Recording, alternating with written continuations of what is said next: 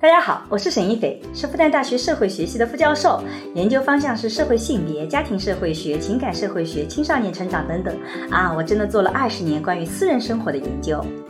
你好，我叫商建刚，我是一名法律从业者，我曾经是一名律师，现在是一名法官，我做法律工作二十年了，很高兴参加今天的节目。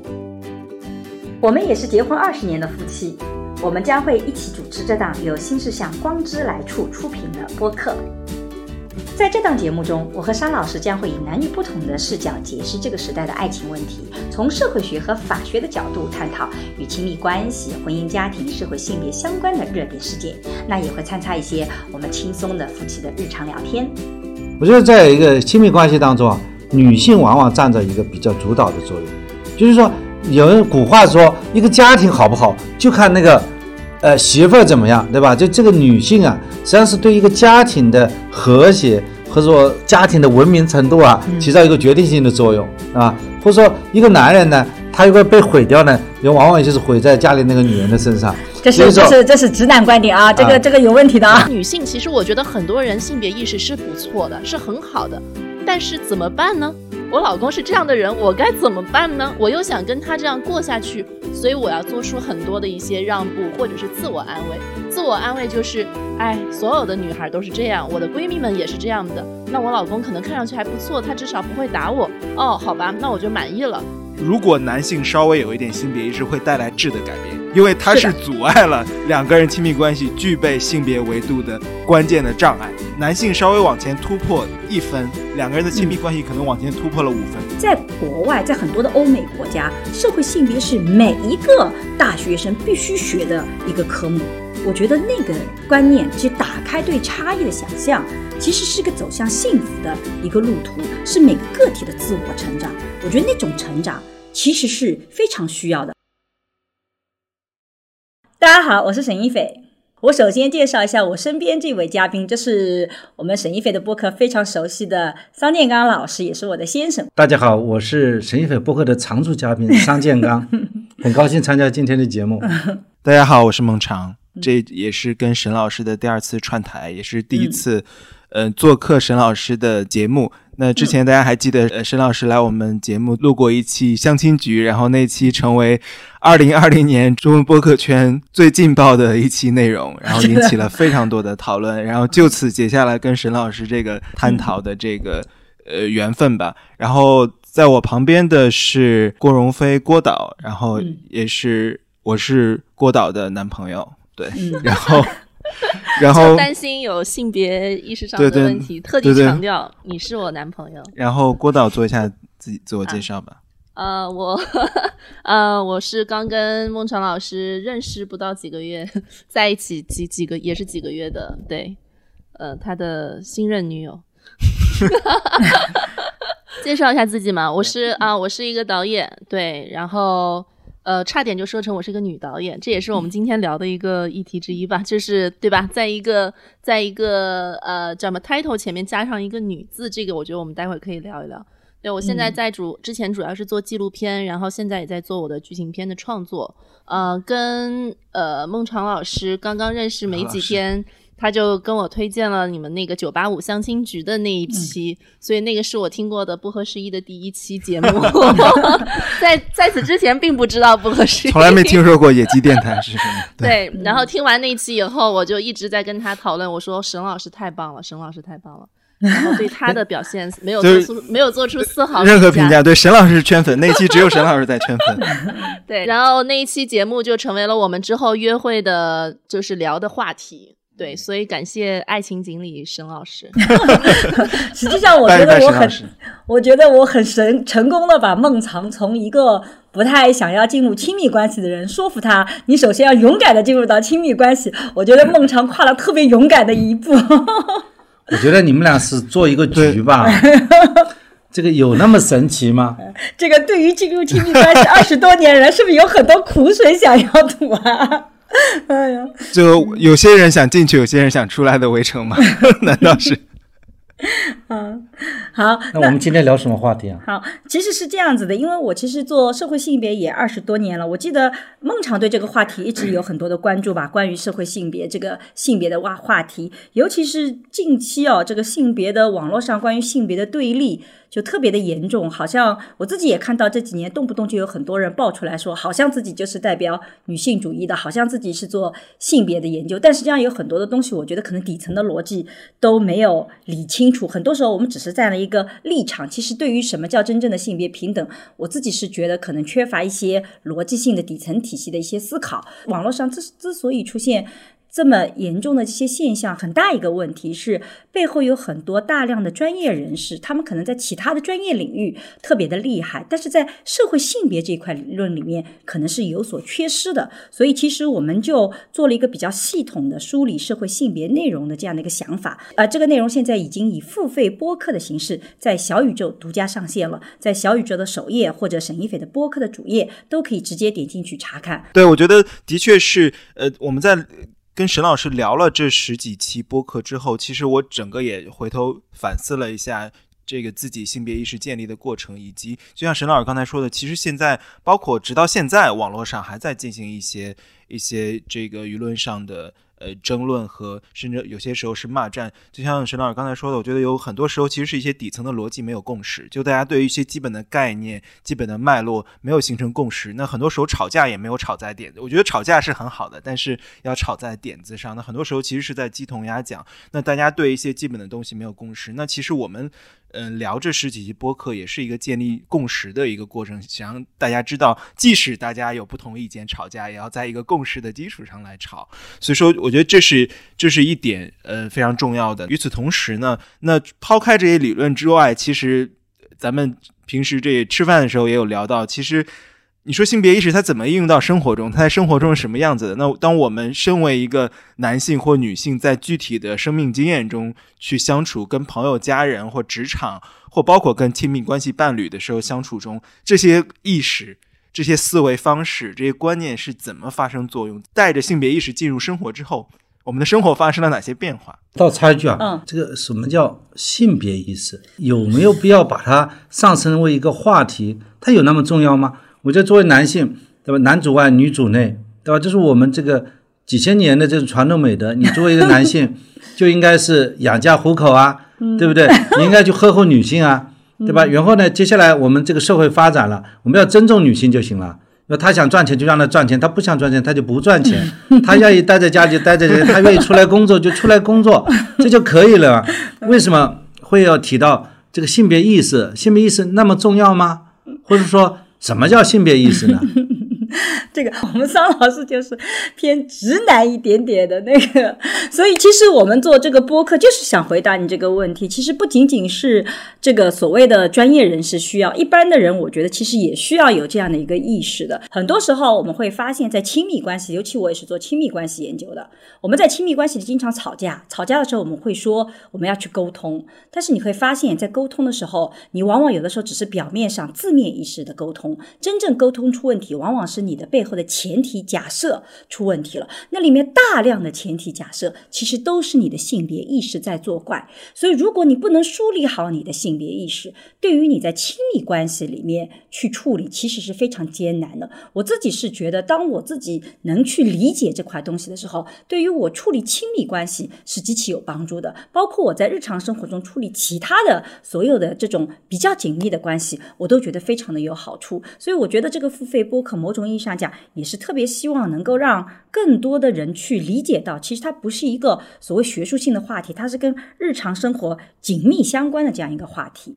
对，所以说其实刚才尚老师说的很好，我们其实今天想探讨的就是说，不管男性、女性是女权主义者还是直男，他其实不同的性别意识的形成，它的维度或它的轮廓其实都是不一样的。呃，我其实有一个问题一直我觉得挺有意思，我们可以从这开始聊。商老师在知道自己的妻子是研究性别、社会性别的，是一个。呃，性别的研究者之后是一种什么样的女权主义者的时候是一种什么样的反应？我觉得应该是那个时候，我女儿出生没多久，然后她说要去北京读一门呃，由港大和密西根大学联合主办的啊，在中华女子学院的一个硕士班，因为她已经是一个硕士了。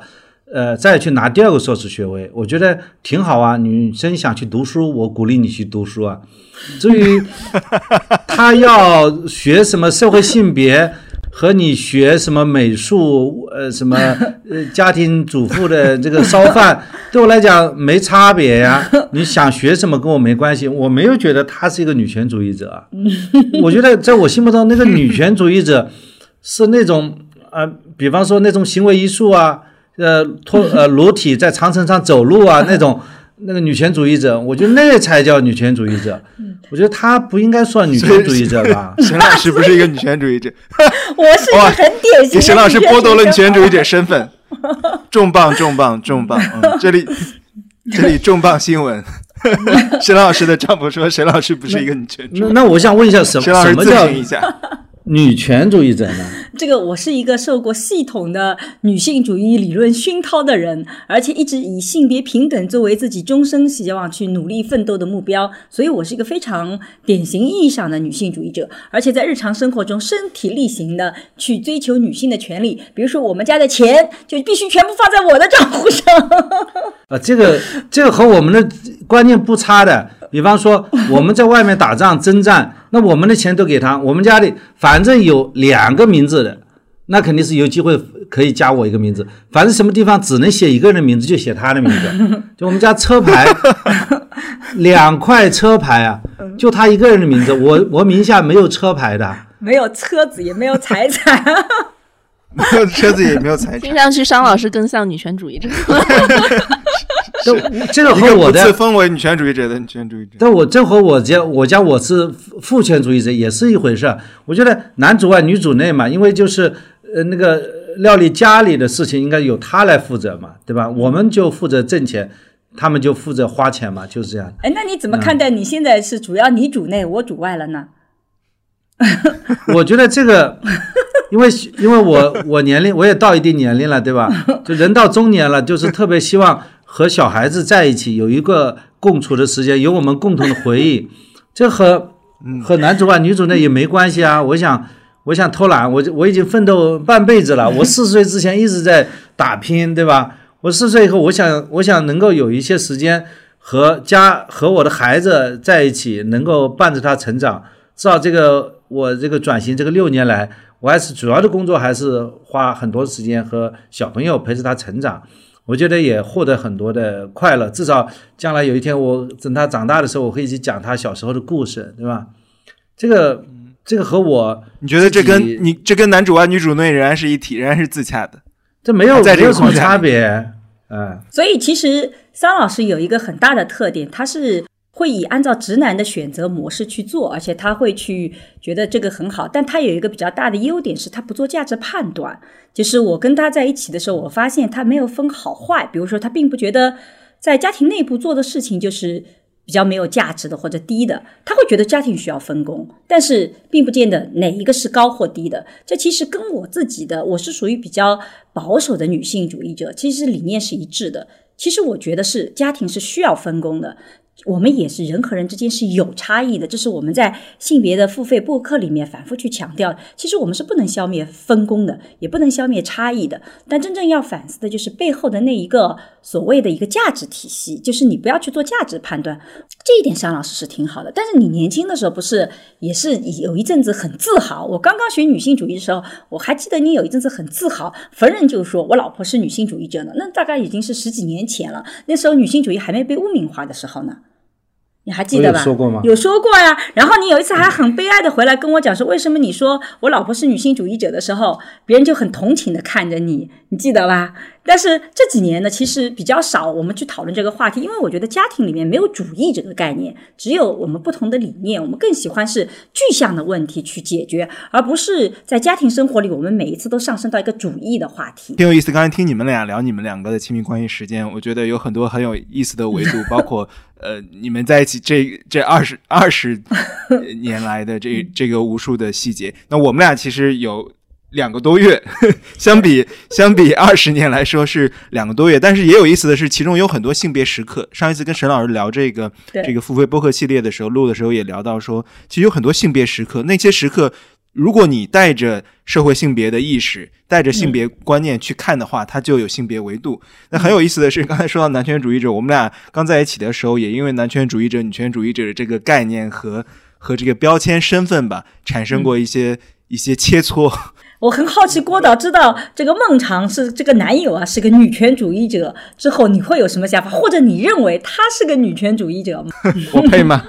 我觉得，呃，我一开始就就首先说一下背景，就是说在认识孟尝之前，其实我有很长的一段时间对于网上的一些女权主义者是抱有一种比较负面的一些态度，因为我觉得，呃，我我曾经也跟孟尝说过一句话，我觉得绝大多数在中国自称为女权主义者，他们都不配，他们的行动上都不配这个 这这这这一句话。然后我我我有一段时间，其实我对这个东西是有一些抵触，然后再加上也正好在那段时间，就是呃，我会参加一些活动，然后别人就会用像女导演啊这些词来去称呼你，然后我对这个也非常的反感。然后之前也有一句话嘛，就叫我是一位女性，我是一位导演，但我不是女导演，所以当时有很长一段时间里面，我就对女导演这个词也很。也很抵触，而就在这个时候呢，我认识到了孟尝老师，然后他就告诉我啊，我是一个女权主义者，我是左派，我激进，然后我就 再加上当时我们就刚认识嘛，我的逆反心理就出来了，我就马上就说了一句，我说哦，不好意思，我是男权主义者，就有一种 OK，谢谢，Nice to meet you，我是我是男权主义者。拜，不想跟你聊下去了。嗯，对，当时就有一种不想跟你聊下去的感觉，再加上我自己也觉得，作为一个男性，其实自称自己女权主义者这件事情，其实我我挺不信的，因为就这是不是感觉很娘啊？感觉很娘。你要是男人，你就会说自己女权主义者，你有你这种直男反应哦，真是。哎，这个有这个，待会儿聊男性气质的时候可以聊。对 我，我我当然第一句话见到孟尝老师的时候，我就问他是不是 gay 啊？这个，所以他当时现在都是这么夸人的，大家。对，然后我呃。对我倒不是觉得她是一个女权主义者很娘，我是觉得这件事情，因为你没有任何的女性有关的这个经历，你说自己是女权主义者，然后你又是呃叫什么，就是你你你只能嘴上说说而已，所以我不相信你的行动力啊，所以在在当时的一个情况下，我就用用一种逆反的心理告诉他，我是一个男权主义者，我我我想要做什么什么全职太太什么什么，我觉得男的就应该男主外女主，那就说一堆这样的一些理论，把他想把他给吓跑。然后结果他反而可能因为这些理论，因为在他眼里，他可能觉得我是一个标准的那种独立的女性的那那个样子，所以他可能也觉得不幸。所以我们反而因为这个性别议题展开了很多讨论。可能也正是在讨讨论的过程当中，我们有更多的一些了解到了彼此，然后后来就。对，在一起，所以就是，呃，我们在讨论过程当中，包括我们在交往的这过程当中，我觉得很有意思的是，他告诉他从一些女权主义或者是一些性别的维度，给了我很多的一些启发。在我以前就比较困惑的，刚才我说的女导演很困惑的事情也好，还是我对于网上的这些我觉得配不上女权主义的这群人的这些负面的呃感受也好，就是我们在一些具体的 case 当中，我们的讨论让我对这个女性呃女性也好，还还是性别这一块有更深的一些意呃意识，然后我自己的创作其实也是跟女性议题有关。虽然我觉得那些创作是跟我的个体生命有关，但是因为我是一个女性，所以我个体生命的创作也会被别人。比如说影评人也好，或者是行业内的人认为啊，这个是一个女性主义的作品。以前我是很拒绝这样的一个定论，但是跟他在一起以后呢，我我们会讨论，我们会从一些学术的一些角度去讨论这些问题，我就觉得哎蛮有意思的。所以说，他反而打开了我的一个新的一个世界吧，就是我们在。讲一个不同维度的东西，就像是可能两个人刚在一起哦，他是学建筑的，那我们就聊了很多建筑有关的话题一样的，就是他是社科男，然后他说了很多性别有关的东西，让我从另外一个角度去思考了。而这个又很有意思，是一个男性在跟我讲这些，呃，从他的角度讲这些，然后我们又有一些切磋，所以其实整个过程会非常的思辨，会非常有意思。就算吵架也会是因为这方面来来吵，我就觉得好像吵架也变得高级了很多，比较学术，学术学院派吵架，对。对对对，不是你用什么理论，我有一个什么理论再压过你，然后再用更高级的理论再压过来，对吧？就感觉就像那个大家一人拿着各种各样的法物法宝，然后不断的互相的 PK 哈。嗯对，但是跟一个男性女权主义者吵架，他们还是占就还是不占上风的，因为不管怎么样，我再吵不过，我都可以最后说一句话：我是女的。对你不是女的，你又不知道了；你不是女的，你又不知道我们了。哎就可以你刚才用了两，刚才有两那个词，一个叫女权主义，一个叫伪女权主义。嗯，对，只要是聊到现在，你们没有跟我讲什么叫女权主义，可能很难去给他一个明明显的定义啊。嗯，那么你就去定义一下什么叫伪女权主义呢？女权主义这个概念本身，它就不是一个完全学术意义上的概念，就是在女权主义的学者来讲，它是以社会性别作为它最重要的理论基础来展开研究讨论的，这个称之为女权主义者。但是我们女权主义它还有另外一块叫社会实践派，这些派别它只要以性别平等为导向，或或者为女性争取利益，或者为男性争取利益，只要他争取的利益是跟性别有关的，其实他们都可以自称女性主义。我们在呃付费播客里，其实专门给大家解释了这些不同流派之间的不同的观点，就女权主义不同流派之间，他自己也有完全不同的观点，所以呢，这个争执是比较大的。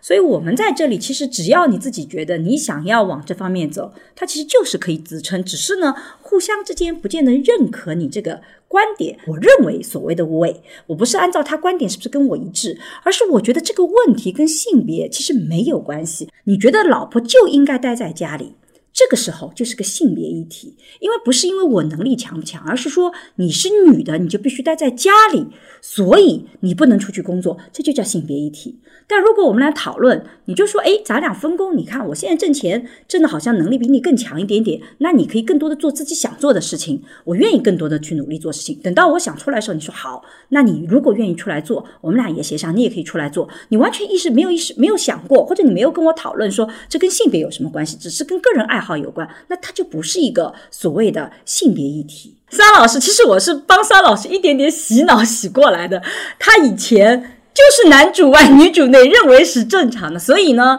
我是因为跟他结了婚以后再去学性别的。所以我学完性别以后回来，他看到家里很脏，他以前本能的反应就是，如果家里很脏，他就会说：“你你老婆，你去你去收拾一下。”他觉得那个收拾那个活，家务活就应该是女性做的。啊，这一点呢，我倒是有印象，因为这和人的出生的这个经历有关。因为在我小时候，就是在这个我们那个地方，在我们那个地方。都是我奶奶、我妈妈在在家里去做家务的，就是不在不在外面劳动的。我爷爷、我爸爸他在外面劳动的，但，所以呢，呃，我是吃我奶奶煮的饭长大的。所以呢，我们在我们的小时候呢，经历就告诉我们啊，就是女呃做饭呐，呃洗衣服啊，做家务这些活应该是女同志去做的，对吧？那么因此呢，我们也没有能力，也没有学会怎么去烧饭。怎么去呃洗衣服啊，对吧？所以我跟他谈恋爱以后呢，他之所以能够确定关系呢，主要他的工作是他会洗衣服嘛。我们桑老师在之前，我要爆个料，他他每每隔一个月都换一个女朋友，我就觉得很奇怪，为什么他每隔一个月换一个女朋友？然后我跟他谈恋爱，谈到第一个月的时候，差不多三十天，他打开他的衣橱说：“你能帮我洗衣服吗？”那时候我们在大学里面，然后我记得我是跟他这个。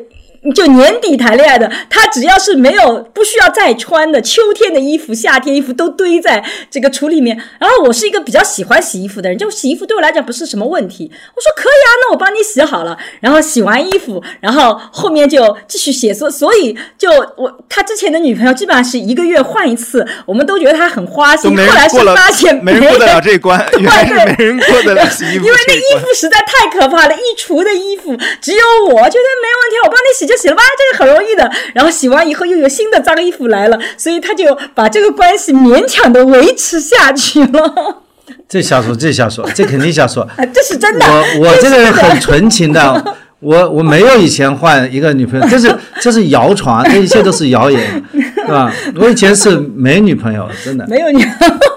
所以也没人帮我洗衣服。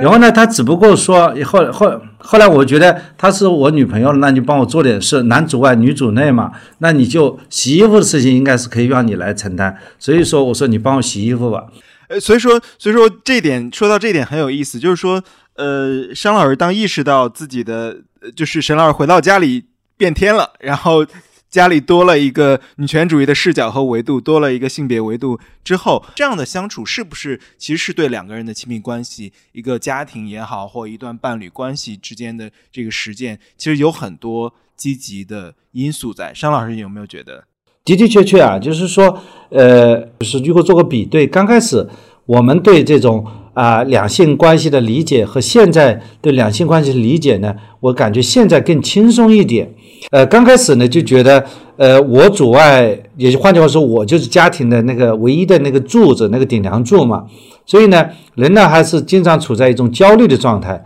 就是说，呃，比方说我希望给家庭带来收入啊，家里的家里的所有人吃饭都要靠我去挣钱养着啊。那么这样的一个方式呢，会让自己会处在一种很焦虑的状态，同时也会去指指点点，说你这个没做好，那个没做好。那么这个呢，呃，对这个呃双方的关系是不好的。那虽然这些年，呃，沈老师可能是不断的去讲这些啊，就是说这个大家一起去来撑起我们共同的生活。那么这个时候，其实这些年我自己的焦虑的程度呢越来越减少，甚至说在我四十岁的时候，呃，我突然就觉得，哎呀，我我特别想回归家庭，有更多的时间和家里人待在一起。这个时候，他觉得，哎，四十岁之前你在你在外外面奋斗，那四十岁之后呢，他想他在外面奋斗，我觉得这也挺好啊。那么我我虽然这个不擅长洗衣服，不擅长做做饭，不擅长带孩子。但是我可以尝试去学习啊，或者是说尝试去改变自己啊。在这个这几年呢，至少这个六年下来，呃，我他就是赚的比我多啊。那个时候 我就我也感觉，就比方说原来吃饭都总归是我买单，对吧？那么现在现在有时候他呃他去买单，对吧？我觉得通过这个这些年呢一种啊，至少他耳濡目染的给我去。讲的这些性别观念嘛，我总觉得，呃，现在我理解啊，这个双方之间是平等的，就是说，呃，男生可以比女生做得好，女生也可以比男生做得好。我想这个做得好指的是在事业方面，对吧？也并不是说，呃，男生就必须要做得比女生好啊，不是要必须的。那么这种情况下，呃，我就反而就觉得，这个这才是。就是比较自然的一种状态吧，比较和谐的一种状态吧。哇，一个问什么是女权主义的商老师做了一番女权主义宣言，女权主义陈述。对对，经过我二十年的这个熏陶，嗯，就是上了二十年的沈老师课，我们都可能只有 只有这个机缘上几小时的课，但是商老师上了二十年的课，这个这是不是特权？这是不是 privilege 的一个？我我倒觉得啊，其实我们在刚开始在一起的时候是有蛮多吵架的，这个吵架是基于各种各样的原因，比方说。呃，观念的问题啊，比方说，我们举个例子啊，我们对节约的理解。我在没有学社会性别之前，我是一个这种问题特别容易跟他吵，是因为他自己没有什么消费欲望的，他除了就是工作里面。就是买这个西装，其他他没有欲望的，他十几年都可以不买衣服。然后我几乎没有看到他有什么客人的消费，所有那些可花可不花的，一定就是我想花的那些钱。那我自己以前会觉得，之所以你这些不愿意花这个钱，是因为你不爱我。你所以不够爱我，所以你才不愿意去花那些钱。如果你爱我，你怎么会不愿意花这些钱呢？你怎么会觉得花这些钱是浪费掉的呢？你你怎么会有这样的想法？你会发现这就叫前提假设。那我们在学社会性别的时候，我们在付费播客里就特别的跟大家讲怎么去看那个差异，差异背后那个价值观是怎么应该去质疑的。其实我自己做的第一件事情，其实在质疑这个前提假设，因为否则的话，你只要你背后有这个前提假设，不管你怎么去沟通，你都是很。受伤害的，因为只要你决定不买，就是你不爱我嘛。但其实是你反思这个过程的时候，你就会发现，其实这跟爱不爱一点关系都没有，就是我们两个人对于同一件事情，两个截然不同的看法。他的看法有他好的地方，我的看法也有我有。优势的地方，所以如果都像我这样，我们两个人里面都像我，那都大手大脚，那其实我们的家庭就不可能能够这么好的积累这些经济也好，基础也好，然后也更早的换大房子，其实就是靠家里有一个人，他是要这样死死的守住那个所谓的经济线的。但如果都像他那样子，那就变成生活就没有乐趣了。恰恰我们两个不一样，所以我们把生活就可以平衡的很好。所以我自己这个恰恰就是我们在社会性别里面，或者是说我们做付费。播客里关于社会性别差异这块最最核心的一个理念，在日常生活中怎么去影响，就是在反思那些前提假设。所以我们在讨论里面好像没有什么雷区的，因为我刚刚听郭导讲到说，嗯，好像你们有很多的雷区啊，这个女性主义，这个一谈这个就是个雷区。其实我觉得恰恰是学完性别你是没有雷区的，因为那个为什么会有雷区，背后一定有你的前提假设，一定有你内心里面觉得。特别不能接受的东西，但那个东西是什么？那个才是真正需要拿出来放在台面上去讨论的。因为把那个东西解决了，后面所有的问题都可以迎刃而解。这个问题不解决，就算他今天允许我买这个东西了，明天我可能又有一个什么新的想法，他又会反对我，又会觉得你不爱我。我只要把这些行为跟爱不爱连在一起，那我后面就有一系列的矛盾出来。所以我觉得社会性别其实就在这里面是教导我这些东西的。嗯。我觉得有刚才我听的时候有意思的一点就是说，其实商老师聊了很多在观念在观念上，包括意识上的，就是社会社会性别的意识或性别意识东中的东西，但他不做论述，就是他不做体系，他不说这是一种性别意识，他不说这是一种女权主义的呃思维，但其实已经是了，他不做论述性的总结性的东西。但像我我跟沈老师都有社科背景，于是我们从事这个工作，其实本能的会去做。总结和论述会说，哎，这是一种这个定义是什么？这个概念它属于一种性别意识或女权主义思维。郭导可以聊一聊，说当可能带着性别意识进入亲密关系或日常相处中之后，是不是是变得更好了，还是更更复杂了？在跟孟尝在一起之前，我从来没有觉得性别意识这件事情会在一段亲密关系当中很重要，因为就像刚才商老师也说了，就是现在的男男女其实感觉好像这挺平等的了呀，就是女的都已经在外面工作啦，然后什么什么男的也不会就是也很支持的，什么这不就 OK 了嘛？这不就已经有什么能有什么问题呢？但是我我的一个观察是发现，就刚才也是商老师说的一个词，我觉得很喜欢，叫轻松。就是当两个人有很强的性别意识，尤其是这个男性有性别意识的时候，作为一个女性是很轻松的。就是你跟你不用为了维护他的男子气概去做一系列的情感劳动，这个对于我来说是一种很大的解放。那呃，我今天就是看到有一句话，就是说，呃，男人是利用女人作为一种补偿，是期望女人能够。照顾被其他男人所伤害的男人，这句话有点绕啊。其实就是简单来说，就是自己的老公有一天在外面被他的上司骂了一顿以后，回到家里面，作为一个女性，我要去照顾这个被另外一个男人伤害的男人。然后呢，男性也期待自己的男性也期待自己的老婆回到家以后，给我这一系列的情感劳动来抚慰我，然后呢，让他呢再度感受到一种比较完整的自我。然后去恢复他在外面跟一个男性所因为争吵或失去的一些东西，但是这一切其实都把这个责任压在了这个女性的身上，而这个男的可以理所应当的不去面对他自己，不去面对这件事情可能背后的这个无论是父权的这个体制也好，还是什么这些枷锁，所以这个是我们干观看平时看不到的，就平时我们没有性别意识去讨论这些问题，尤其这个男性没有的时候。我们是感受不到这个东西的存在的。这个男性就觉得，我今天被老板骂了，我今天工作了一整天，你现在还不给我端茶倒水，你还对我凶凶的，你你是一个妻子吗？这是一个妻子应该做的吗？其实就是我觉得这句话就说的特别有意思，就是说，那这个女性其实在这个过程当中是付出了很多的情感劳动，因为为了维护你的那个那个东西，而这个东这个这种缺乏性别意识的男性，其实。太多太多太多了，多到我都不觉得这是一个问题，多到没有女生觉得在亲密关系当中就觉得这是一个问题，多到自己都觉得哦，自己的他今天被他的上司给骂了，我就要做成一个什么样，或者说我要为了我的呃男朋友、我的老公的面子，我要少挣一点钱，我要我要让他觉得他他在外面不被别人说是吃软饭，对，就是。就是做了太多太多这样的牺牲，而关键是我们从来没有意识到这个牺牲。就是我我我在之前也没有意识到过，包括我在一些跟不用说亲密关系，在一些不跟普通男性朋友的相处当中，有时候我也会维护为了维护他们的面子，去可能说一些我并不很想说的话。我已经被这个过程，我我已经感觉到自己被规训了。但是就是跟孟昶，因为经常聊到性别意识这些呃有关的话题。呃，我就突然会觉得，哦，原来这个东西毒瘤那么深，就是我自认为自己是一个所谓的独立女性，但原来我我我没有意识到，我从来没有意识到过这个，而呃，这就是刚才我说的这个轻松的一个问题。你第一次感觉到，在一个亲密关系当中，你可以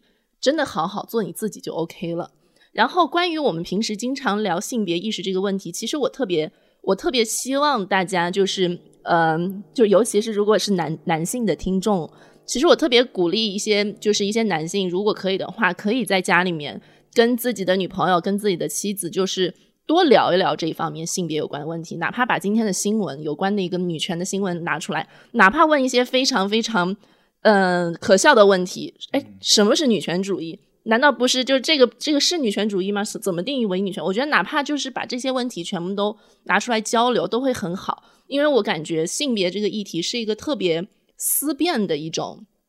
一种一种对话，其实你可以把它当做是两个人的一种进行高质量的思辨对话的一种一种 training，我都觉得对，就是吵架，就像我说的，吵架也吵的就会很高级。当两个人经常会聊聊这些问题的时候，因为因为它不是一个政治问题，它政治问题你是有门槛的，它不是一个艺术上面的电影的好坏问题。它是男性和女性的问题，而你是男的，我是女的，这是我们每个人的生命。我们每个人都有话说，对对，所以这样展开的讨论，其实呃，无论是对你个人的这个 critical thinking 啊，就是批判性思维，还是对于两个人的关系来说，都是非常好的。你们永远在努力的通过你们的对话去挣破一些父权的枷锁，挣破这个去男女不平等，或者这这些，或者是一一直潜在你身体当中的，像我刚才说的这种毒瘤。对，我觉得它是一个排毒的一个过程，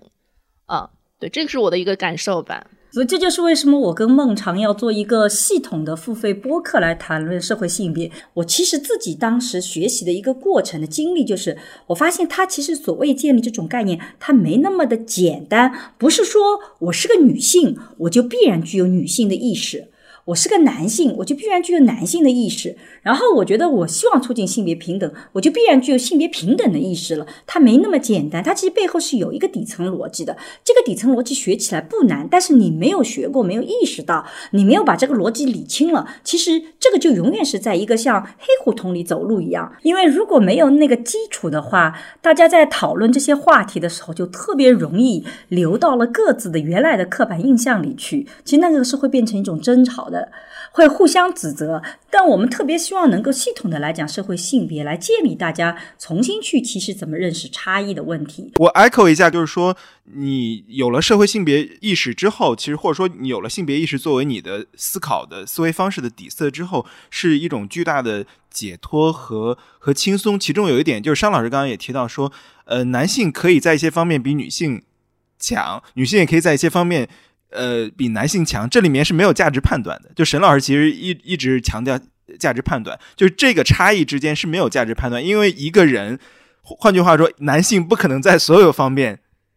都都要证明说我都要强，这件事情是不可能的。首先，这件事情就不存在；其次，而男性由于这件事情是反现实的，是非现实的，男性为了维持这个反现实的现实，要付出巨大的憔悴的心力。那女性也要去维持男性维持自己什么都比女性强的这个幻觉，要维持他的幻觉，要付出很多的情感劳动。所以说，比如说，我想两个人伴侣之间其实非常正常的，在有些方面就是。对方就是比你懂得更多一点，这件事情再正常不过了。比如说郭导经常嘲笑我，对于这个没有影像的影像思维，或者说没有没有视觉上的想象，以及一些审美的上的东西，就是我就觉得说，哎，我跟别人经常聊的时候，别人都觉得说我审美算好的了，但在他这里，他就整天嘲笑我的审美不行，觉得我看电影看不懂，只会看只会看带有剧情的好莱坞这些片子，就是看不进去没有剧情的艺术片，就整天嘲笑我这些东西。我觉得这个嘲笑非常有道理，因为我就是。如果剧情弱一点的话，艺术电影我就可能我就可能要很久才能看一部，因为我觉得有一种是一种很巨大的情感这个投入就很累，就没有看一些带有剧情的片子更主流的片子更轻松。他就会嘲笑我这一点，我觉得这个嘲笑有道理，因为在这件事情上他是专业人士，而我不是专业人士，所以说这个差异或者说这一点他比我强的多得多的这一点再正常不过了。我如果比他比他在这方面比他懂得多，反而。出了奇了，因为没有经受过任何专业训练，所以我想把这些都解脱之后，有很多很多的上面，他就是比我厉害，他比我知道的多，这些非常自然，这些是人之间的差异的东西，没有价值判断在背后。但是我想，我们在上面很多时候我们在社会生活中加了太多价值判断，比如说有些男性会说。嗯，这个整理东西的工作我做不好，或者说把事情整理的井井有条，或者说砍价，或者说就日常生活中一些违跟刻板印象有关的，或者说细节，我就是没有我的女朋友，没有我的老婆做得好，因为女性就更擅长这个，这个就加了价值判断。这个就把原本人与人之间的差别跟性别没有关系的东西加上了性别的价值判断。对我，我其实而且我特别想说的是，这个东西不仅仅是对一个女性的这种，嗯，就是刻板印象，就觉得啊，你应该是整理家务或怎么样。其实有时候我们反过来看，尤其是跟孟昶这样就是性别意识很好的男性相处的时候，我发现，我才发现，其实我自己身上有很多东西也是就是被这个社会规训的有点太狠了，自己也没有意识到，而那些刻板印象也是对男性的一种。种枷锁，就比如说很简单一个例子，我去孟尝家里面的时候，第一次去他家，我又看到家里面有什么粉底液啊、卸妆油啊，我就马上说这是哪个女生的，但是他就说这是我自己的呀。然后我再一想，哦，也是，就是我当我很理所应当的觉得这一定是女生的时候，其实就是在否定，就是男生好像不应该用化妆品，男生好像就不应该爱美。对，好像男生就不应该涂点粉粉底液，但是就不管他是不是一个公众场合要需要，还是他自己只是为了美需要，这个有什么问题呢？但是你可能你下意识的你就觉得这个东西。嗯，男性气概当中，这个这个是不存在的，这个不应该有的啊，这个是就你你你你这是你你虽然不会发表这样的言论，但已经它已经成为你骨子里面的一部分了，本能反应了。所以这些瞬间其实也是不仅是说对女性，对男性也是很多的一些枷锁。那可能如果我是一个在这一方面性别意识不够开放的一个女孩，我可能就会觉得你太娘了，或者是我我不想看我的男朋友。用什么什么什么化妆品？对对对，比你还多，对吧？对，那这些对于这样的一些男性来说也是不公平的。那反之，对于女生来说，如果你觉得啊，女生就应该什么在家里面维持家务，那肯定也是不公平的。所以就是这个两个两个人的这个呃，因为性别意识不好而受到的这个创伤，其实肯定都是都是一样的，都会有的。对对，所以所以可男性们可以用起化妆品，男男性爱美是可以的。其实对女性来讲，男性放掉压力感，对女性来讲也是种解放。我自己是做家庭研究的，经常做很多的，包括这几年做家庭教育的研究。我发现家庭里面最容易出问题的就是，其实管孩子的是妈妈管的，但是呢。爸爸由于一直扮演权威的角色，他其实有那个责任意识，但是那个责任意识你又不真正去做这件事情，孩子的复杂性他又不了解，所以他是比较莽撞的，用他在职业里的经验去放到家庭里。爸爸也不能放掉这个权威角色，所以爸爸回到家里会去指责妈妈做的好或不好，而这个妈妈压力就会更大。我们现在不是很讨厌的男性用的都是这个爹位吗？这个爹位是谁呀？就是你爸爸那个很喜欢教导我的样子，所以很多的女儿都不太喜欢爸爸那种样子啊。爸爸那种一说话就内心里很讨厌，而爸爸就觉得特别委屈，因为爸爸很爱自己的女儿，也想对她好的。所以我觉得这个背后其实就互相都很伤害。所以我自己是觉得这门课程我们很希望女性学一学，你能解脱出来，不要把自己框死在你自己的角色里。其实你可以有更大的天地的。但我们也特别希望男性去听一听，因为。你如果不能够解放自己，你会发现到最后，这个都反噬，全反噬在你的身上的，你会很惨的。你的老年生活、中老年生活会极其惨。年轻的时候没关系的，中老年的男人可惨了，就是那种。对，说中年男性现在，中年男性现在好像处于一种人人喊打的状态，要么是爹味爱说教的男性，要么就是油腻。它背后的缘由，其实就是沈老师刚才梳理中的男性没有从观念上能够解放出来，于是，在实践中也被绑在自己的社会角色上。但是现在社会观念已经在已经在松动，然后无数的人其实获得了一种更。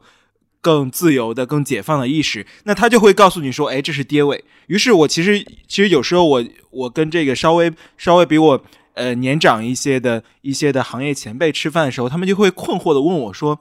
怎么办呢？现在我就是跟年轻人说话，怎么说都是爹味。我稍微就哪怕我眼神转一下呢，都叫油腻。我怎么就是我怎么能把那个油洗掉呢？” 我说：“我说你或许。”就是那个油是怎么洗都洗不掉的，我就说这不是一个洗的问题，你得洗脑，就是你得洗自己的脑子。那这可能就是就像沈老师说的，其实它不是一个太困难的事情，但的确需要学习。它有一个有一点点学习曲线，你不能否定这个学习曲线的存在。其实男性他只要付出一点点时间，或者说我觉得最最难的是意愿，就是你稍微有意愿说觉得自己是需要学习的，这已经是起点了。有了这一步之后，其实那个意识就会慢慢的建立起来。所以说，我想商老师非常谦虚，说自己其实完全不了解这些，但其实他的表述中其实有大量的性别意识的维度在。那这其实我不知道这是一种天赋还是后天跟沈老师 二十年耳濡目染熏陶出来的一个一个结果。我觉得也跟性格的因素有关。就一个人是开阔的，是包容，是温和的，他自然的就具备了一种学习的意愿和能力。我觉得，我觉得可能我跟商老师都是这样，因为我在。可能在十年前，二十岁左右的时候，我的性别意识也非常差，就是或者说那不叫差，而是说没有，就你不知道什么是性别意识，你只是给你一个剧本，你要演好这个剧本，你要成为一个更好的男性。那你有了之后，你发现，那你愿意学习，你有这个愿意打开的、打开自己、开阔的、改变自己的一个意愿，其实所有的男性都都可以的。我觉得这个意愿是很大的东西。不知道尚老师怎么理解？就我们可以聊一下。现在好像整个社会生活中，直男成了一种异端生物，人人喊打。我们作为直男，有没有有没有办法为这个现象解套？我觉得吧，这和自己的这个到这个年龄的男性所处在的一种实际的这个经济状况，或者说他的这个社会地位是有关系的。你想，大凡在四十岁左右的男性吧。如果是在企业里，应该说也做到部门经理，或者说做得好的，做到老总或者说副总的 VP 这样一个程度。如果在呃公务员体系啊，他也差不多走到了这个领导岗位了。那么我们在在我们的工作当中，我们是一个小领导了，对吧？小干部了，对吧？这应该说，对我们发出的一些在工作场合发出的指令是有人去听的。这个时候会有一种哎，觉得自己。是个人物，当不得。我觉得自己能够决定一些事情的时候，对吧？这是一种状态。然后回到家里，呃，跟老婆、跟孩子，呃，或者说跟跟，如果有和异性相比较来讲，觉得这个东西和工作的场合的那一套道道啊，完全不同的，知道吗？这个时候就会很崩溃，你知道吗？这个这个崩的一块一块的，对，就是说你就觉得完全是不讲道理的。这个时候。这个时候他会产生了一种感觉，感觉是暴跳如雷的感觉，觉得哎，怎么我在单位里就完全听我掌握的啊，听我指挥的？当然了，他对他的领导又是很奴性的，对吧？就是又又可以想尽一些办法往上爬，对不对？对。但是不会做情感劳动的男性，在领导面前很会做，对吧？这是一种状态。回到家里呢，这个世界是不是他所控制的那个事？是完全不同的世界，完全陌生的世界，所以他会变得。对吧？在家里呢就很跌位，他就是说出来的话都是指责别人的，对，呃，带着嫌弃，觉得别人别人不好。为什么别人不好？因为别人不理，才不接受这一套，所以他就会通过指责别人来证明自己还是存在的，还是关心别人的，对吧？这是一个。同时呢，呃，也表现出来一种一种，如果在家里没有存在存在感的话，在外面他难免比较油腻了，你知道吧？这个你懂的，对吧？你懂的，所以说，我觉得这和我觉得这这和这一类的人他处在的社会地位是有关系的。我相对而言，你像我自己，呃，在现在的这个职业岗位，我就感觉到很多的这个男性呢，他有一种根深蒂固的一种特点：第一，他已经不不去学习了，也觉得学习没有用了，不再学习了；第二呢，做一个小干部，呃，自我感觉很好，然后呢，对孩子永远觉得没办法，所以他们的。就是说，在这些人当中，他子女教育好的很少的，所以现在我们身边很多人他就羡很羡慕。啊，很羡慕，就觉得哎呦，你你们家两个孩子能够在还经常在一起玩桌游啊。就大家会很开心，我觉得我真正觉得让他们呃让让他们羡慕的，倒并不是说呃我们取得了一些工作上的一些成绩，他们都这一点他们很看不起我们，觉得混得不好，没有他们好。但是他们有一点很羡慕，就觉得哎，你两个孩子都教育的还不错，挺开心的，对吧？原因是他现在的和工作的状态是有关系的。对，然后很多的男性会认为说，之所以我这样子做，其实是因为是我是男人，我自然而然都是这样子的。其实我们的研究恰恰告诉你不是的，你生活中这些细节，你以为你是自然的，但实际上恰恰是文化的规训。就像刚刚郭导跟这个呃孟昌良开玩笑，我们一直觉得男性情感劳动不会，可是他面对上司情感劳动就做得特别好。那为什么他回到家里他就不会了呢？其实就就是那个规训告诉你说，你没有必要对你的家人用这种方式。这其实是隐含在背后的。你的这个爸爸的角色，爸爸的角色里就没有告诉你说，你需要去用情感表达的方式去倾听对方。你为什么不愿意做呢？为什么我们对陌生人如此的花心思，如此的和善？我们回到家里反倒对自己爱的人如此的不耐烦，如此的不花心思？我觉得这个就是一个文化规训的后果，你是需要需要去反思的。所以，我们在这个付费播客里面，这个关于性性别意识的时候，我们专门讲到角色的时候，去不断的让大家去回想你的角色到底是怎么样的。我们把大家的角色是希望理理清楚的。当然，这个讲起来，我们今天的播客是讲不完的。我们还是希望大家有时间能够去听听这些这个播客，能够去了解那个角色是怎么规范你的。如果你能够跳出那个框架，你就会发现你的人生一下就大了很多很多啊。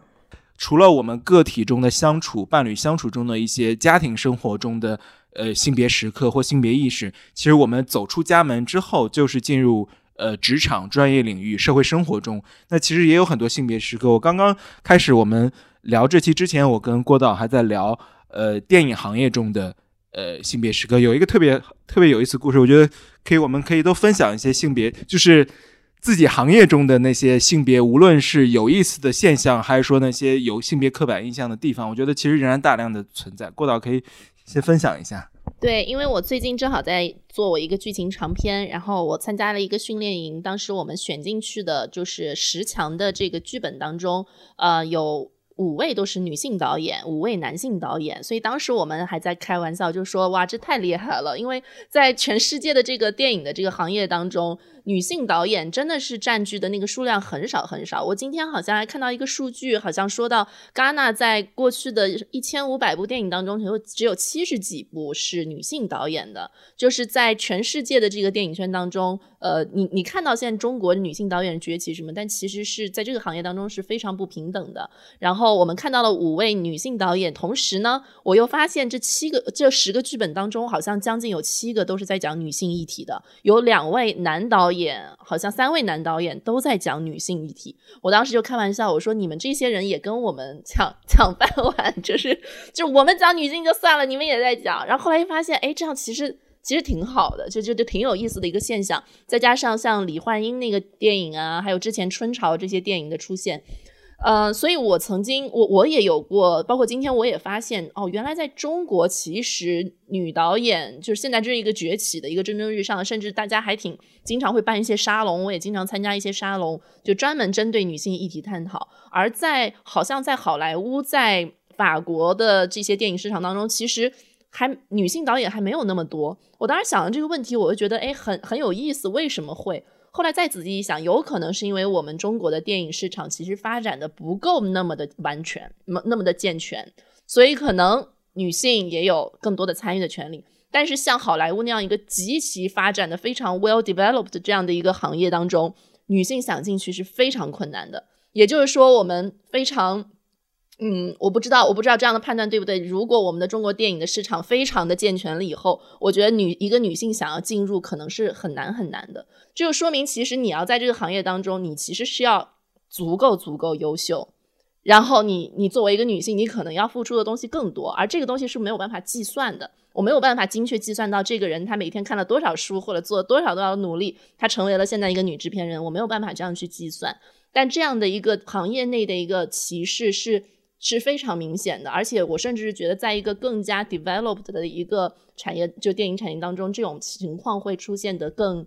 嗯，更更更明显。对对，所以之前像戛纳，他就出了一个协，就是在最近几年吧，好，甚至就是去年，我记得出了一个协定，就是叫五零五零乘二零二零的一个协定，就是鼓励呃各大影展把女性别比例进行一些调整，考虑性别。这个这个这个维度，在选片当当中，在评委的参与度当中进行调整。这还是最近的这两年发生的事情。当然，这又是面临到另外一个问题，就是在这样的情况下，有的女导演就说。拜托，你虽然有这样的一个协定，但是我希望我的片子被选入，是因为我的片子自身好，而不是因为我是一个女性导演。就像是我一开始也提出的，就是我希望我被认为是一个女性，被认为是一个导演，但我不想要女导演的这个称呼。这个也一直是很 confuse 到我的。但是其实我觉得跟后来跟孟尝聊了很多这个问题的时候，我也就想通了一点，就是。也是之前我提到过的，就是我在我个人的创作当中呢，还是关注自己的个体，在我的个体成长当中，就是会遇到，比如说来月经啊这样的一些事情，因为我是一个女孩儿，那我把它写到我的剧本当中，我不是为了女性主义、女权主义，我是为了表达我个体生命当中的一个经历，然后我对此的一些反思或者是我的表达，但是，但是这些都是我个体的创作。但是当我的片子，比如说发出来了，有一些女性的沙龙邀请我，定义为我我是一个女导演，做做了一个女性主义题材，让我去分享的时候，我觉得我这是我的义不容辞的责任，因为这是我在一个公众的一个领域当中，我需要去跟大家一起去解构我的这个故事，我需要去分享我作为一个女性在这个故事当中的角色，然后我我我的或者说一些不是特别成熟的女权主义的观点。但是当我回家关上门，在面对自己的剧本的时候，我依然是一个个体，对，就这是我的一个感觉。因为如果不这样做，这个行业就这个人这个行业必须要一些女性这样做。大家并不是高高在上的去说，嘿，我现在是一个女制片人了，我可以，你也可以，大家一起加油，不是这样的，而是让大家意识到，就是说，在这个行业当中有太多太多的东西，我们没有办法计算。他对让一个女生很难成为一个女制片人、女导演的那些拦路虎，那些性别有关的拦路虎，我们没有办法计算有多少。但是，就是我我这是一个结构性的问题，我们的这一每一步其实都可以去为这个解决这个结构性的问题做一小步。对，因为你是你，你可以通过你的作品去呈现这个。我们有的时候落到这种解释，常常就会有各种质疑出来说。如果你们要女性平等，你为什么还要单独的女导演评选？你还要女律师评选？你们不是要平等吗？你们不都一样吗？那大家就平等平起平坐一起去拼嘛。你们女性又要特权，又要这个平等，你不是很矛盾？我经常也在网络上看到这种批评，但实际上我们在付费播客里就讲了平等的三个情况。第一种就是我们第一种理念认为说，大家就直接评选好了，男的女的在公平竞争嘛，同一标准嘛，这叫机会平等，对吧？然后评出来的结果啊，这一般男的一般女的叫结果平等，但里面有个非常重要的叫情情景平等的问题，也就是说，如果这个情景没有改变。即使是我同等的参与。其实我可能获胜的机会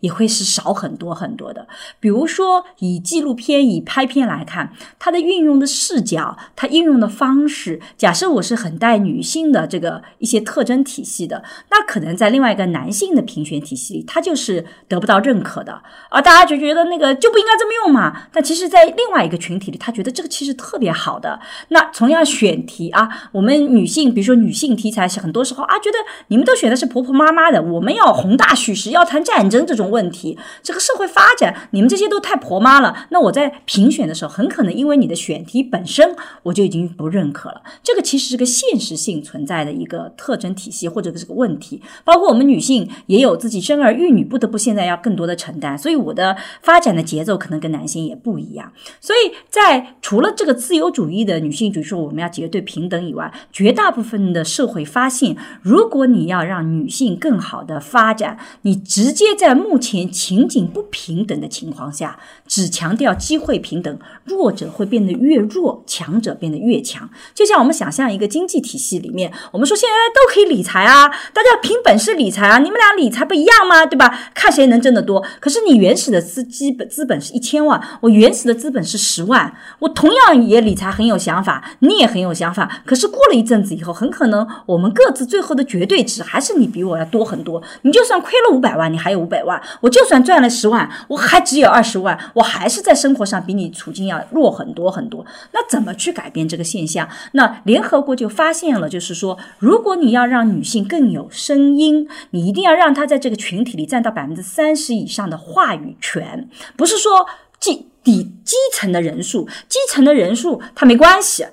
我们很多行业基层里面都是女性更多，但是你要具有话语权的那个决策机构，女性要占到百分之三十，她才能真正改变这种标准这个情景。我在判断的时候，我觉得什么是好，才能够改变过来。所以这就是说，在现实性的情况下，为什么要去照顾女性，去照顾弱者，就是因为只有通过这种积极法案，才能改变那个情景的不平等。这一点是我觉得是非常非常重要的，所以我们为什么现在有的时候评选要去评选女性企业家、女性导演，其实是希望通过来。把他们的这个视角给展现出来，给他们更多的话语权，能够使得这个情景的不平等能够更多的改善。否则的话，如果你按照传统的或者说不改变的那个父权的结构，那也有很多的研究讲玻璃天花板。女性如果想要跟男性达到同样的话语权或者同等的这个领导的这个位置，你女性要比男性要优秀要两倍，你才能够竞争到这个岗位。也就是说，我跟你现在同等的优秀，我们去。竞争这个岗位，只因为我是女的，我是绝对竞争不过你的。只要你是男的，大家主观上就觉得我男的更合适，男的这个判断力更强。男的一说哦，这个就是男的，我女性稍微有点差池，你看女的就是这样子，我立马就被删掉了。我必须要比你优秀很多，要肉眼可见的优秀，我才能够去跟你平起平坐，拿到那个位置。一定要肉眼可见，可是你要知道，到最后高手过招的时候，那个你提升百分之零点一都是很艰难的。这是极其艰难的，对吧？你说在下面的时候我还能够那个，但你到了上面，你零点一要提升都很难呢。那怎么办呢？你就必须要靠积极法案去做这样的推动。所以在我自己的一个感受里面，我经常也鼓励我们年轻的女性，这个呃，这个做学术的也好，出去做工作的也好，我说有的时候我们在机制上我们要努力去改变。假设你有一天有话语权，请你记得，我们有义务去改变这个机制，以便于让那些没有话语权的人能够。有更好的发展，但是当你没有话语权的时候，请你记得要咬咬牙，你不要去抱怨什么，你就必须做的比身边的人更优秀，身边的男性你要更优秀，你才可能拥有那样的话语权。我要做一个女教授，一出来，同样我们四十多岁，一个男教授，一个女教授，我要让别人觉得哇，这个沈教授要比旁边那个男教授更好，我跟他一样是没有用的。没有用，我必须肉眼可见的比他更出挑，才能说哦，沈教授也不错啊。这个女，这个巾帼不让须眉啊，这个不让什么意思呢？就你还不错，没想到你是个女的，你竟然，但是不是说你跟他平起平坐就能达到了？所以作为个体，你要咬咬牙。这就是我们其实在做付费播客的后面一章里面，我们会会最后一节的时候就谈到。机制要怎么做？这个媒体要怎么做？作为个体你要怎么做？其实你会发现，性别平等的意识或社会性别的意识，我们在付费播客里传播的，它不是简单的说你仅仅去追求一个平等的概念，而恰恰它是个发展的概念。你如果自己要在亲密关系里成长，你是这个很重要的。你自己个人的成长，这个意识也很重要。它是个发展的观念，而不是说你去跟这个社会抗争，或你怎么去做平权运动，所以你才需要这个意识。不是的，每个个体你发展的时候，其实你都需要这个。你女性需要这个东西，你的这个走的那个道路会比男性更艰难。但是你一旦突破，你会发现你就是一个可以到一个更高的 level。而对男性来讲，其实现在这个社会对男性来讲是越来越让你难受的，你会不断的被批评。其实你的发展空间是小的。如果你没有性别的意识，你其实那个过程是下落，你会非常痛苦的。如果你有这个意识，你就可以把那种痛苦就变成了放松。你可以找到自己更大的空间，你可以学会如何跟女性更和谐的，不仅仅是跟女性哦，有的时候也跟身边那些像孟尝这样已经具有性别意识的男性，其实更好的相处。甚至你会发现在跨国交流上。很多时候，性别意识是起到非常关键的作用的。我在做很多跨国研究的时候，就发现为什么中国很多男性他他没有办法娶国外的老婆，就是因为他的性别意识被人家一眼就觉得，你这个就是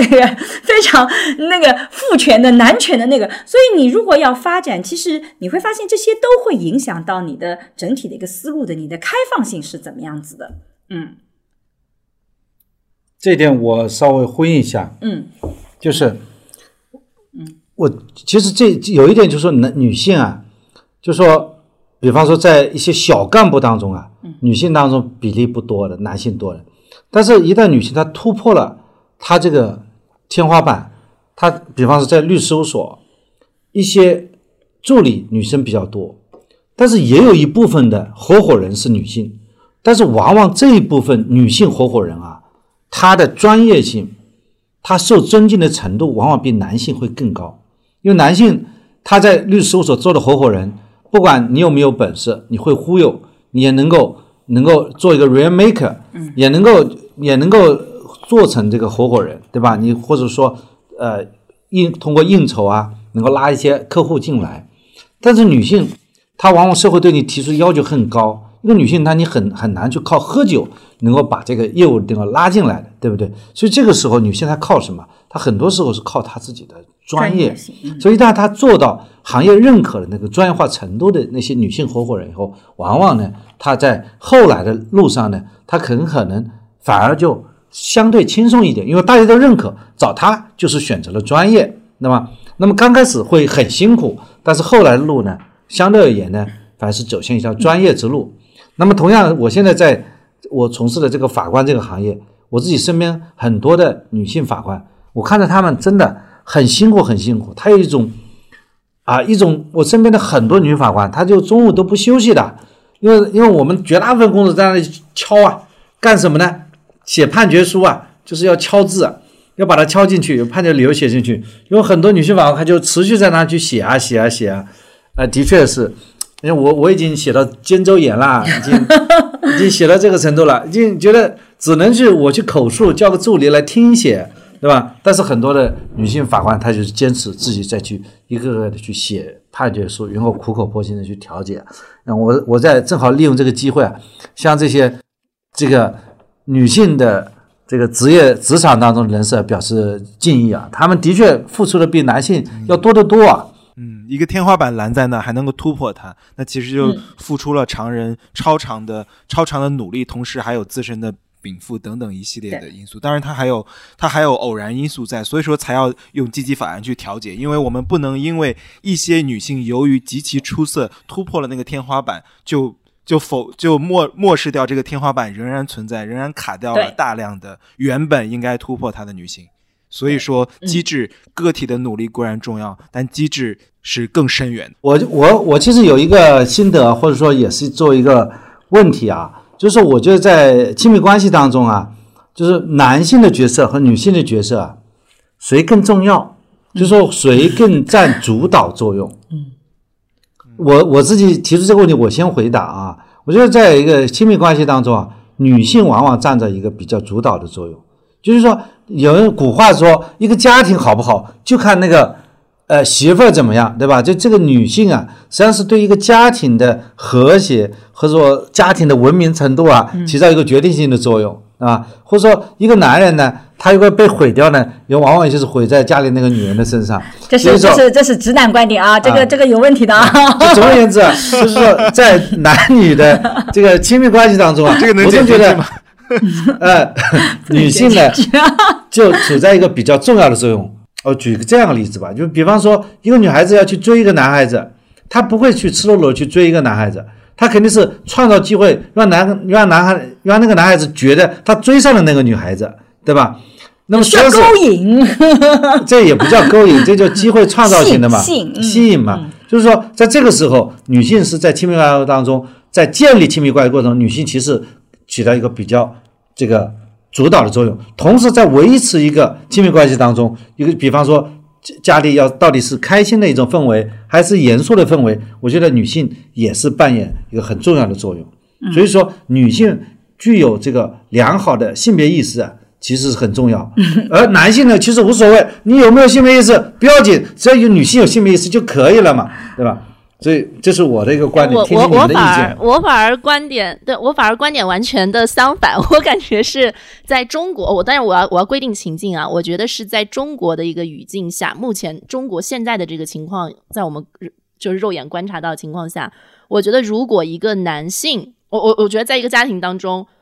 男性是起主导的，因为这个男性的性别意识其实更直接的决定了两个人的亲密关系。因为就像我刚才说的，在这个我们这个中国这个一直以来或者全世界吧，这这种性别 pattern 当中，女女性要付出的情感劳动很多很多。所以就像是我是说，以孟尝为例子，就是当一个男性有着很强的性别意识，当他把一些男子气概或者这些东西放下的时候，他对这个亲密关系是质一样的一个突破。对，而女性其实我觉得很多人性别意识是不错的，是很好的，但是怎么办呢？我老公是这样的人，我该怎么办呢？我又想跟他这样过下去，我怎么办呢？所以我要做出很多的一些让步，或者是自我安慰。自我安慰就是。哎，所有的女孩都是这样，我的闺蜜们也是这样的。那我老公可能看上去还不错，他至少不会打我。哦，好吧，那我就满意了。所以，我我是觉得，其实，在主导这件事情啊，虽然这“主导”这个词，就是就我觉得在主主导这件事情上，我觉得就是一个男性他能够学习更多的一些性别有关的，自己去在这方面做更多的努力，其实是对一段感、一段感情、一段亲密关系的那个。提升是有巨大的帮助的，对我我我我说的是在中国现在这样的一个语境下，对我觉得，但但我觉得，我觉得商老师说的也是也是很有道理，因为他他讲的那个维度其实不是不是同一个维度，但其实我们讲的是同一件同一件事情，对。但是我觉得我们桑老师吧，他如果去批评什么事情，我是不担心他会有性别歧视的。这一点我觉得洗脑已经洗得很好了。但他一表扬就很容易出问题，就是 你知道吗？所以我们在这个社会这个性别意识课里面专门有一个反向歧视，大家一定要注意。就你一表扬的时候，对，通过对我们对。但是我我自己是觉得，其实我不是很 care 说这个谁主导的。我其实是我觉得我这我为什么觉得我自己是一个。女性主义者，我觉得我是真正的大女主，我根本不在乎我身边这个人他是直男还是性别意识是怎么样的，我自己有非常大的自信，就我的人生是控制在我手上的，我掌控了我的人生，我可以去包容你跟我不一样的想法，而且你不一样的想法里面，因为我觉得所有想法总有好的一面跟坏的一面，我觉得我有能力让你好的那一面不断的发光，让你好的一面不断的呈现出来，我根本就不是说你只要你不要很双标。就我遇到这种自己们什么都不想做，然后别人都想要别人都做的这个评价一个事情，因为我还是你，你标准很不稳定，那种只考虑自己利益，然后每一次给自己利益找借口的那些人，我觉得这些人就就很难成为好的一个伴侣。但桑老师是一个他自己的标准很统一的，就是他要求别人怎么做，他自己也做到。你只要不要双标啊，你只要能做到你自己的逻辑是。自洽的，你并不是那种双标的，也不是那种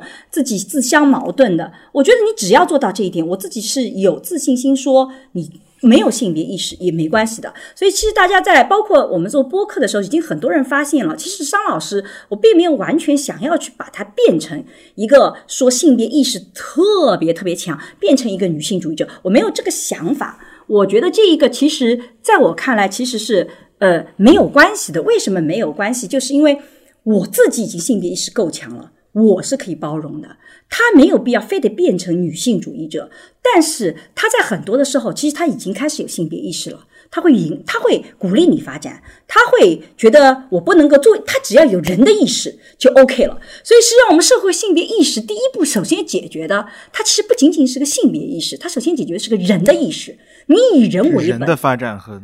对，到底怎么样子？桑老师在这边，他只要有人的发展，就把你作为一个人。他刚刚就讲的时候，我考虑这个事情不是考虑你性别，我就考虑你这个人具体是怎么样的。你只要能做到这一点。足够了，你都不需要再进一步往前走了。对我来讲，我就觉得我自己就可以把这个命运控在自己的手上了。这一点我就觉得 OK 了。所以，我们好像播客里经常有人批评张老师说这个，呃，好像有的时候不是那么这个直，因为直男有直男很可爱的，比如说他会把挣钱这个事儿全部自己一个人扛过去，觉得家庭这个事情他就要很努力。我觉得也挺好的，我偷个懒，我有什么不好的？我我就让人家养着我，我可以做我自己想喜欢做的事情，也没啥。不好的，偶尔也占点便宜，也作为我们女性，我们占点男人的便宜，也没有说一定就是很可耻的嘛，对不对？我们也可以那个，也就是说，不是走到背面去说矫正下结构性的不公。对我矫正结构性不不公平了后，不是说我要站到原来传统女性的对面去。原来你是全职太太，现在我绝对不能碰家里的事情。